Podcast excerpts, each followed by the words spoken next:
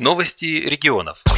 Депутат Законодательного собрания Санкт-Петербурга от «Справедливой России» Надежда Тихонова разработала проект закона, который вводит в экологическое законодательство нашей страны понятие «запах» и его оценку, комфортно ли дышать таким воздухом или нет. Инициатива позволит объективно оценивать условия проживания людей в микрорайонах, расположенных рядом с мусорными полигонами, заводами, промышленными предприятиями, где замеры по загрязненности вредными веществами могут соответствовать норме, но жители ощущают дискомфорт от неприятных выхлопов Попов считает парламентарий. Если Заксобрание северной столицы поддержит проект, он будет направлен на рассмотрение Государственной Думы и может стать федеральным законом. Член фракции СР в Горсовете Северодвинска Светлана Морозова признана женщиной-депутатом года. Необычный подарок от коллег-мужчин она получила в канун 8 марта. Вручение этого символического знака является традицией Совета депутатов Северодвинска 6 созыва. Ежегодно победительницу выбирают мужчины-депутаты. Количество бриллиантов на знаке обозначает количество созывов депутатской работы. Очень трогательно и приятно, буду работать еще лучше, сказала Светлана Морозова.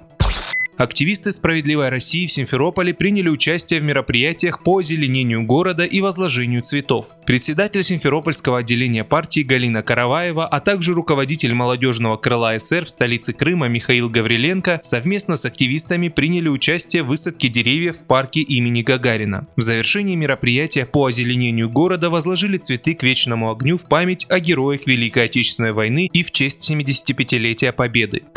Руководство мусорного полигона «Северная Самарка» предстанет перед судом после обращения справедливоросов Ленинградской области. Северо-западное управление Росприроднадзора направило в суд материалы для административного расследования и рассмотрения дела полигона «Северная Самарка». Надзорное ведомство настаивает на приостановке деятельности свалки на три месяца, хотя в январе само же подготовило заключение о том, что полигон необходимо закрыть. На полигоне выявлено превышение концентрации бензопирена в 12,5 раз, свинца и цинка в 10 раз, мышьяка в 7,5 раз. Между тем, ЗАО «Промотходы», обслуживающая Северную Самарку, до сих пор не осуществила закрытие полигона для приема отходов, несмотря на исчерпание его мощностей. На проблему обратили внимание лидер Петербургской справедливой России Марина Шишкина и депутат Заксобрания Северной столицы Надежда Тихонова. Они поддержали требования жителей Всеволжского района Ленинградской области и добиваются отзыва лицензии и закрытия полигона.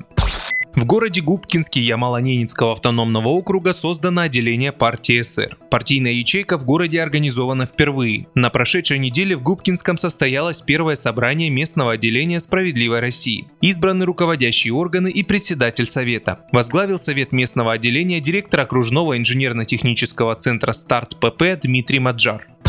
Справедливорост Сергей Драчев завоевал серебро на снегоходном фестивале «Сноу Поморье». Фестиваль проходил в туркомплексе «Малые Карелы». «Сноу Поморье» — это крупнейшее ежегодное событие в мире зимнего мотоспорта и туризма, объединяющее на единой площадке профессионалов и любителей снегоходного движения со всей России. Председатель местного отделения СР в Верхнетаемском районе Архангельской области Сергей Драчев в упорной борьбе занял второе место в гонке эндуро. С вами был Михаил Семенов. Вы слушали новости регионов на Справедливом радио. Новости регионов.